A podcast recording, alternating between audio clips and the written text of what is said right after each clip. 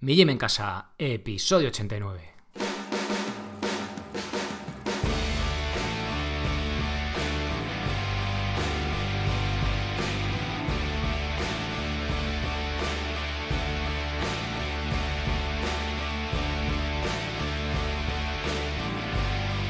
Muy buenos días a todo el mundo, soy Sergio Catalán de migymencasa.com y os doy la bienvenida a otro episodio del podcast de Mi Gym en Casa, el programa, la radio donde hablamos de entrenamiento y de alimentación desde un punto de vista diferente e independiente y muchas veces mencionando también el punto de vista evolutivo. Bien, precisamente el episodio de hoy va, va sobre esto.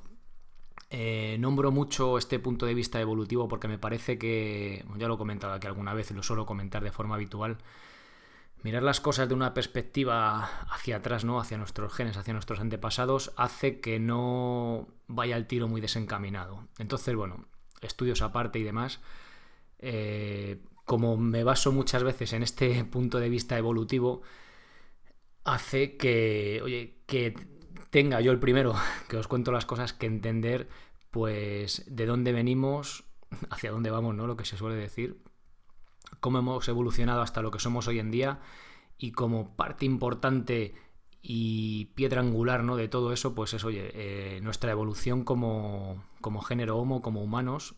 Entonces hoy precisamente os voy a contar el viaje evolutivo que hicimos pues, desde los árboles como simios a lo que somos hoy en día, ¿no? A Homo sapiens. Bien, antes, como suele ser habitual, recordaros que podéis haceros socios de mi gym en casa apuntándoos a los cursos en mijimencasa.com, ahí lo tenéis, en primera plana que he cambiado un poco la, el look, la apariencia de la web. Echarle un vistazo, ya que se ven bien todos los cursos. La semana que viene tenemos curso nuevo de Pino. Así que bueno, nada más, no me enrollo mucho. Bien. Vamos con el tema evolutivo en concreto. A ver, eh, este puede ser el episodio más. Mmm, más farragoso, ¿no? En cuanto a esto, más teórico eh, pero es que os voy a contar una anécdota. Bueno, este episodio iba a ser un episodio que se llama Nacidos para Caminar, en el que contaba un poco las diferencias que nos hicieron, que nos adaptaron a, este hecho, ¿no? A caminar.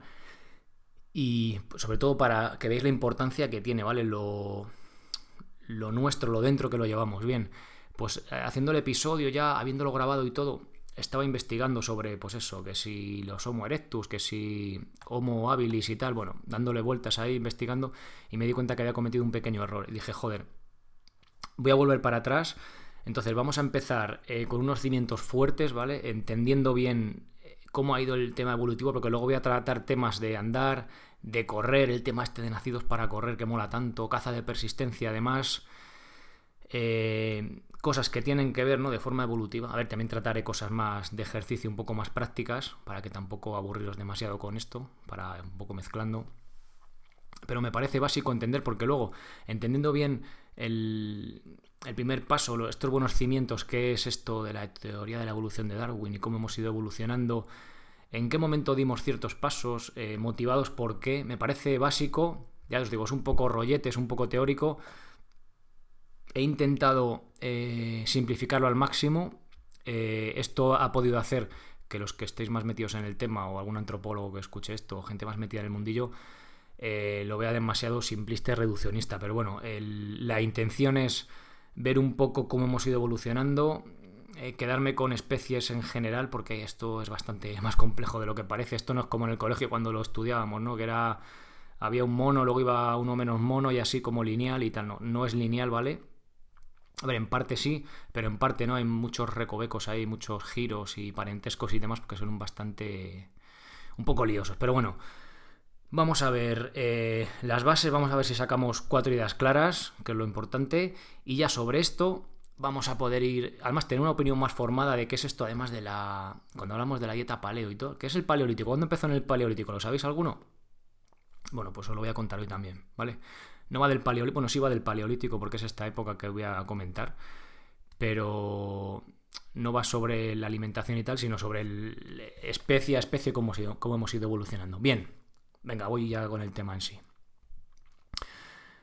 Eh, bueno, vamos a empezar primero para poder entender esto eh, con la, teoría de la evolución de Darwin. Darwin fue este hombre, bueno, que en 1859 publicó el, libro El origen de las especies, en el que publicó pues, su teoría de la, evolución, en el que venía a decir que todas las especies de seres vivos han ido evolucionando con el tiempo a partir de un antepasado común mediante la selección natural. Solo sobreviven los mejor adaptados. No sé si lo he comentado aquí, yo mm, es que no me acuerdo exactamente. Como no está escrito, no puedo repasarlo, no he podido repasarlo, pero los mejor adaptados, adaptados se dice en inglés fit, ¿no? Que es como en forma, también es lo mismo. The fittest es como los mejor adaptados. Bien, los de CrossFit, cuando hacen los CrossFit Games y tal, dicen The fittest man on earth, ¿no? El hombre mejor adaptado de la Tierra. Si nos ciñéramos a, la, a Darwin, vale, a ver, entiendo que, joder, que es un que es un eslogan que a lo mejor tiene más con ver el hombre más en forma y tal, pero si nos ciñéramos a, a Darwin, ¿no? De fittest, el mejor adaptado, no sería un tío que pesa, no sé, 100 kilos y mide 1,75, ¿vale? Sería un tío, pues, mejor adaptado, pues alguien eh, que viva en una o sea, alguien de una población primitiva, ¿vale? Que esté adaptado, adaptado a su, pues a su entorno, ¿no? Ya sea, yo que sé, un masai, un esquimal, uno de, de Kitaba, ¿vale? El, que se os ocurra, ¿vale? No, no da lo mismo. Que además, precisamente, ese tipo de, ese tipo de persona está perfectamente en forma, ¿vale? Pero a lo mejor no como la vemos desde un punto de vista, bueno, sí, también, iba a decir, no como la vemos desde un punto de vista occidental. No van a ganar los CrossFit Games, pero seguramente está mejor adaptado que cualquiera de nosotros, ¿no? Que vivimos en nuestro mundo moderno, que estamos adaptados a nuestro entorno realmente, que es este, ¿no? O sea que... Bien. Eh, bueno, nosotros los humanos no somos una excepción a esto y tenemos un antepasado común con los simios, ¿vale? Los simios, que ya... Eh, son eh, realmente son monos sin cola, ¿vale? Con el cerebro y el cuerpo más grande que los monos, salvo los, los gibones, gibones, gibones se dice, perdón, que son más pequeños, ¿vale? Pero cualquier simio es más grande que un mono. Pues eh, ya sabéis, lo eh, que viven actualmente de simios, por poneros un ejemplo, son orangutanes, gorilas y nuestros primos más cercanos, que son los chimpancés. Bien, el eslabón perdido. A ver, los humanos tenemos un antepasado común de hace aproximadamente 10 millones de años con los gorilas. Esto, bueno, es aproximado, imaginaos, en millones de años. Algunos fuentes dicen 8, otros dicen 10, vale. Eh, entendedme que es un... Además, también, como lo he dicho antes, es un tema complicado, bastante farragoso, con bastantes hipótesis, mm, con detalles que van cambiando con los años, a medida que aparecen nuevos descubrimientos. Pero bueno, como os digo, vamos a quedarnos con la idea general y a ver si sacamos cuatro, cuatro conceptos claros. Eh, bien, tenemos un antepasado común eh, con estos gorilas con los, y de hecho estos gorilas compartimos el 98,4% del ADN con ellos, o sea, somos muy parecidos, ¿vale? Pero cuando vimos hablar del eslabón perdido, este, el de típica expresión así, casi medio mística, ¿no? Bueno, técnicamente se refiere al último antepasado común entre chimpancés y humanos, ¿vale? El último sería, o sea, el penúltimo sería con los gorilas y el último sería con chimpancés, ¿vale? entre simios y humanos, con los cuales compartimos el 98,8 de nuestro ADN. O sea, el animal de la Tierra que más se parece a un humano, de la Tierra actualmente, son los chimpancés, ¿vale? Podríamos considerarlos medio primos. Bien, la dificultad de encontrar este labón perdido reside es que, bueno, viene más o menos, data de más o menos de hace unos 6 millones de años en, esta, en esta época, donde se supone que lo podemos encontrar, que es en África, pues lo que es ahora la sabana africana, en aquella época era un bosque lluvioso en el cual en un tipo de ambiente que los huesos se descomponían rápidamente. Por eso hay tan poca información y, tanto misterio, ¿no? Porque va a ser bastante difícil que lo encontremos precisamente por las condiciones que había climáticas y de suelo y demás, pues en aquel momento, ¿no? Bien, el cambio, en cambio climático que se produjo en aquella zona hizo que los bosques lluviosos fueran dejando eh, paso poco a poco, progresivamente, a zonas más parecidas a lo que podemos puede ser la sabana africana, ¿no? si os imagináis el Rey León, pues ahí está un poco la, la, imagen de lo que podía ser, ¿vale? Bosques más dispersos, pero no un bosque lluvioso. Bien, esto provocó que parte de esos simios empezaron a buscar alimento bajándose de los árboles y empezando a caminar distancias cada vez más largas. ¿Qué hizo que apareciera el primer bípedo, ¿vale? Sobre la faz de la Tierra, el primer bípedo, bípedo hablando de, homínidos, ¿vale? El Australopithecus. Bien, al menos hace 3,5 millones de años, el Australopithecus empieza a caminar sobre la faz de la Tierra. Estamos ante el primer homínido bípedo. Caminaba de manera poco eficiente, ¿vale? Si veis caminar a un, sobre dos patas a un chimpancé parece que va como borracho por su por la forma de su pelvis y demás, que ya analizaremos más adelante en otro episodio. Caminaba de forma poco eficiente, pero fue un gran paso evolutivo, ¿vale? Eran más pequeños que nosotros, con mucho más pelo, o sea, lo que sería algo así como un chimpancé, pero que caminaba erguido. ¿Por qué sabemos que iba erguido? Pues por dos cosas. Porque dejaron una. Hay un testimonio en forma de fósil chulísimo. Que dejaron en unas cenizas volcánicas eh, subpisadas, ¿vale? Eh, una explosión volcánica, hubo cenizas. Estos andaron por ahí, una familia de Australopithecus. Eh, llovió y se cementaron, ¿no? Ocurrió una cosa ahí bastante curiosa. Bueno, y aparte de eso, porque el agujero magno, es decir, por donde entra la columna en el cráneo, pues la posición que tiene nos hace ver que caminaban de forma erguida, ¿vale? Iban erguidos.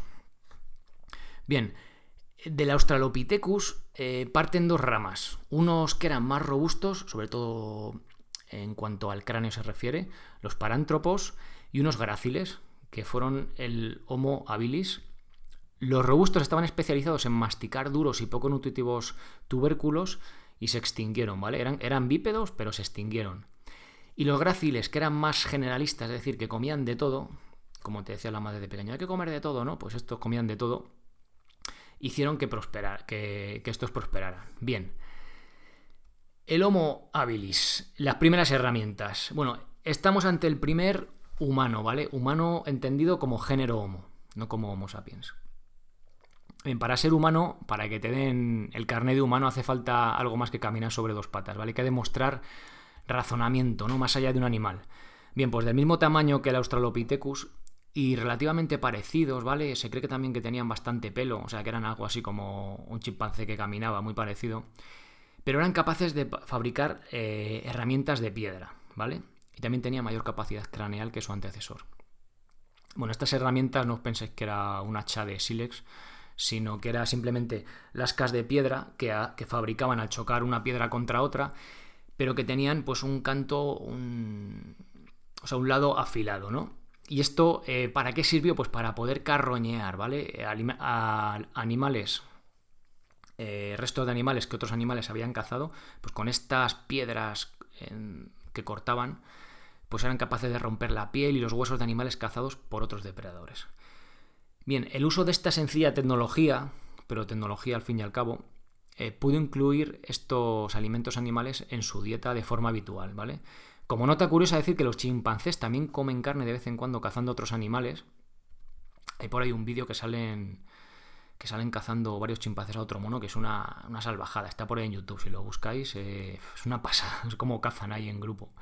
O sea, que, que, los chimpancés de vez en cuando comen carne, ¿vale? Pero es como un suplemento. Esto nos hizo poder incluirlo de forma habitual en nuestra dieta, ¿no? Y este cambio a una dieta omnívora hizo que, Homo habilis prosperase, eh, al contrario que le pasó a su, a su coetáneo, ¿no? al palóntropo, que estaba más especializado solo en comer, en comer tubérculos. Pero al final el más adaptado fue el que prosperó. Bien, para darle lo, que os he comentado antes, la apariencia que tendría este Australopithecus era pues como un hombre chiquitito, lleno de pelo, más parecido a un chimpancé que a un, que a un humano y que tenía esa capacidad, aunque bueno, físicamente no se ve, pero bueno, de, fabricar estas herramientas. Por cierto, eh, dato importante, la, la, fabricación de estas primeras herramientas de piedra, vale, herramientas de piedra, o sea, una piedra contra otra afilada, que lo usaban para, para cortar piel y demás, fue lo que marcó el inicio del paleolítico. O sea, cuando se hablan de paleolítico, ahí se marcó, ¿vale? hace unos eh, dos millones y medio de años. Y bueno, ya sabéis que el inicio de la, agricultura hace unos 10.000 años pues marcó el final del paleolítico y el comienzo del neolítico, ¿vale? Con agricultura, cereales y demás. Bien, siguiente paso evolutivo. El Homo erectus, el primer cazador. Aquí viene el siguiente gran paso, ¿vale? Aquí sí que hay una diferencia notable. Apareció hace unos 1,9 millones de años, tenía mayor capacidad craneal y mayor tamaño que su antecesor. Seguramente el Homo erectus tiene una apariencia humana, de cuerpo humano, salvo por su cabeza, ¿vale? Eh, la nariz también es humana.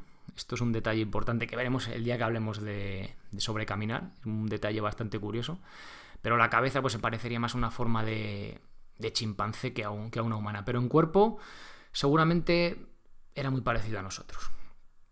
Era capaz de cazar utilizando la caza de persistencia, que también la veremos, entre otras técnicas, esto le permitió prosperar y ser la especie de Homo, la especie humana que durante más tiempo ha habitado nuestro planeta. Más de un millón de años, atención, ¿eh? O sea, mucho más que nosotros. Nosotros llevamos aquí bien poquito. Salió de África hace unos 1,8 millones de años, se extendió por Europa y por Asia.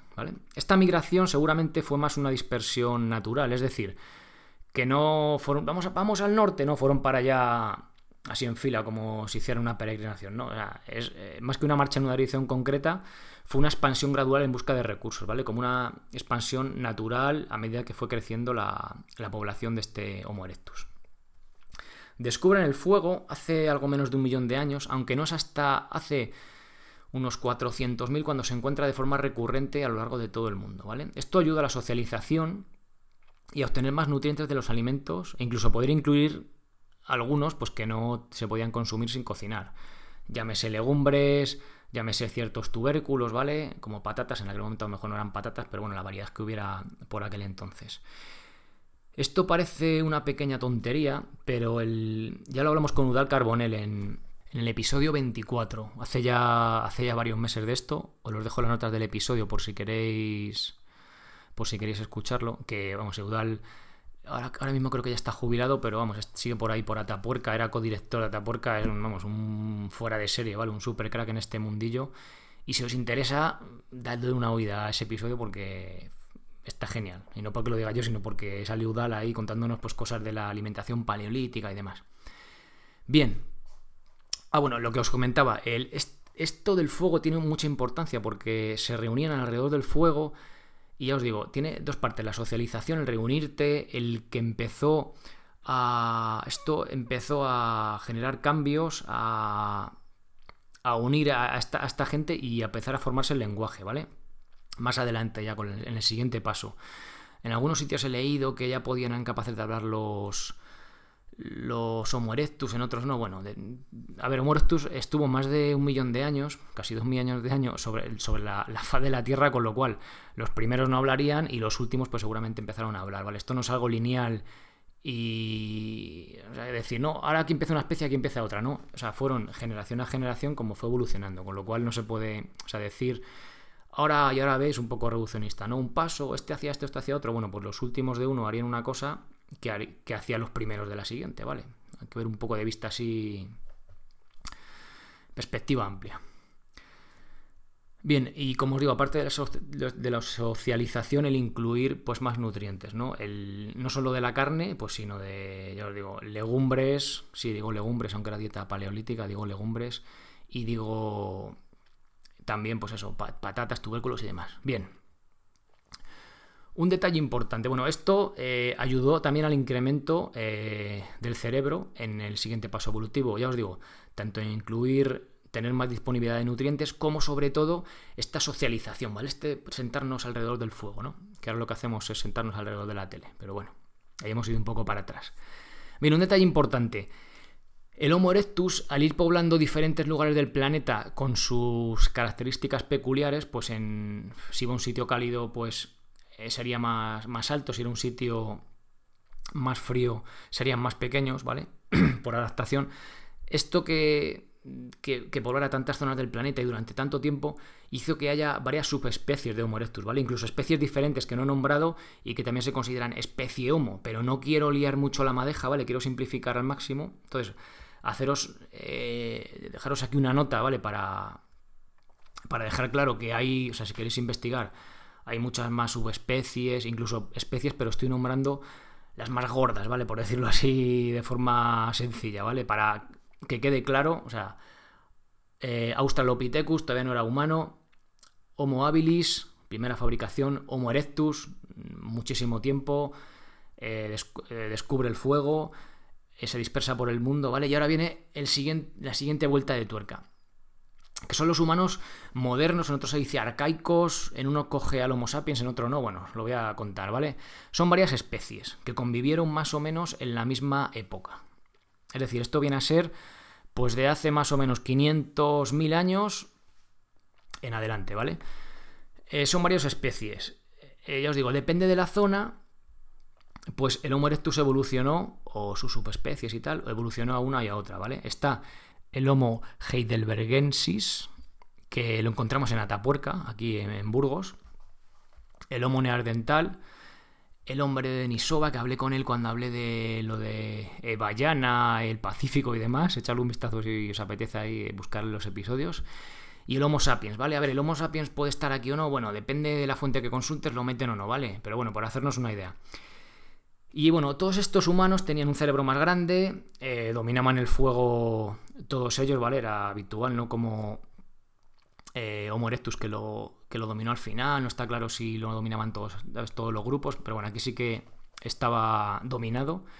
Y comenzaron a utilizar una tecnología armamentística, por así decirlo, más avanzada, ¿vale? En vez de palos afilados, que era como se hubiera utilizado hasta ahora, utilizaban puntas de lanza hechas de piedra, ¿vale? Que les, que les permitían abatir a sus presas pues, con mayor facilidad y con menor riesgo porque se tenían que acercar menos, ¿vale? Estos que estaban en forma de, triángulo, afiladas por las, dos, por las dos caras, bien atado a un palo con tendones de animal, o sea, una cosa ya más currada, ¿vale? Que lo que era, pues nada más que una lanza, un palo afilado, ¿vale? Algo ya más tecnología punta de aquella época, ¿no? Bien, y luego estamos eh, nosotros, nuestra especie. A, pesar de que nos hayamos dispersado por África como, con Homo erectus y había, pues, estos primos, podemos así llamarlos, ¿vale? Heidelbergensis, Neandertal, Denisova. Eh, volvemos a, de un pequeño grupo de, de unos 14.000 individuos, se cree, ¿vale? Por muestras de ADN y demás. De nuevo, del África subsahariana vuelve a salir otra nueva especie, que es el Homo sapiens, y se vuelve a dispersar, ¿vale? Y sale otra vez de África, se dispersa por todo el mundo y ahí se mezcla, convive, ¿vale? Eh, con estas otras especies que, os he comentado, estos primos, ¿no? Podemos decir. Eh, sobre todo con el neandertal, con el nombre de Denisova. Eh, entonces, por eso, antes se creía que era como una línea evolutiva, ¿no? Que primero fuimos neandertal y luego ya Homo sapiens y ahora se ha visto que no por el, por el ADN. Hemos visto que eh, tenemos eh, parte, pequeña parte de ADN de este neandertal, dependiendo de cada persona, pero otros tienen el de Denisova, ¿vale? Pero principalmente somos Homo sapiens, ¿vale? No es como un escalón, sino que, bueno, nos mezclamos, nos mezclamos con ellos, nos reprodujimos con ellos. Y esto hace pues, que, pues, que haya esa pequeña parte genética que compartimos con ellos, ¿vale? Bien, y estos primos, digamos, acabaron por desaparecer, algunos los neandertales, hace tan solo 28.000 años. Y esto nos hace pues, a los Homo sapiens la única especie viva del género Homo hoy en día sobre la faz de la Tierra, salvo que se descubra por ahí alguna isla secreta, ¿no? Que no, con una población escondida que no, que no hayamos descubierto. Bien, espero que, no os haya resultado el episodio demasiado denso ni haber tampoco resumido demasiado, ni haber cometido ningún error así muy gordo, ¿vale? Ya soy consciente de que me he saltado muchas subespecies, incluso especies completas por encima, pero bueno, quería hacer un, un paso rápido por estos millones de años para luego ver, cuando hablemos de temas en concreto, poder recurrir aquí ¿no? y decir, oye, ¿os acordáis de esta especie? Bueno, esto pasó en esta época, ¿por qué? ¿Por esto? ¿Vale? ¿Por lo otro? Así tenemos todo pues un poquito más claro, ¿no? Y tenemos una opinión más formada. Bien, voy a hacer un resumen rapidísimo a la velocidad de la luz de cómo de estos pasos que fuimos dando, ¿vale? Primero tenemos un ancestro común entre chimpancés y nosotros mismos de hace unos 6 millones de años. Hace 3 millones y medio de años empezamos a bajar de los árboles con el Australopithecus. Éramos como chimpancés peludos, pero que caminaban erguidos, bueno, tampoco de forma muy eficiente.